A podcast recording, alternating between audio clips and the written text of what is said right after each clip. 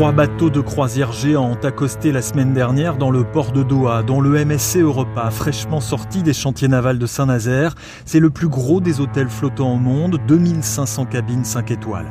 Antonio Pepe est capitaine de l'un des deux autres bateaux, de la même compagnie, à peine plus petit. On a signé un contrat il y a longtemps avec le Qatar. Nos clients sont un peu plus de 11 000 passagers à bord. Ce sont des Européens, des Américains.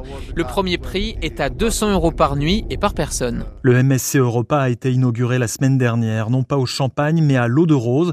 Pendant la cérémonie, Akbar al-Bakr, le ministre du Tourisme, en a profité pour répondre aux critiques des Occidentaux. Après toute la mauvaise publicité et les mensonges qui ont été racontés dans les médias, je tiens à dire que le Qatar va être le centre du monde pendant cinq semaines. Et à la fin du tournoi, les Qatariens pourront se lever d'un mètre plus haut qu'ils ne peuvent le faire aujourd'hui. Entre les bateaux de croisière géants et les yachts de milliardaires, trois navires battent pavillon français, ceux de la Compagnie du Ponant. L'un des capitaines, un peu gêné, explique que son employeur ne souhaite pas en faire la publicité.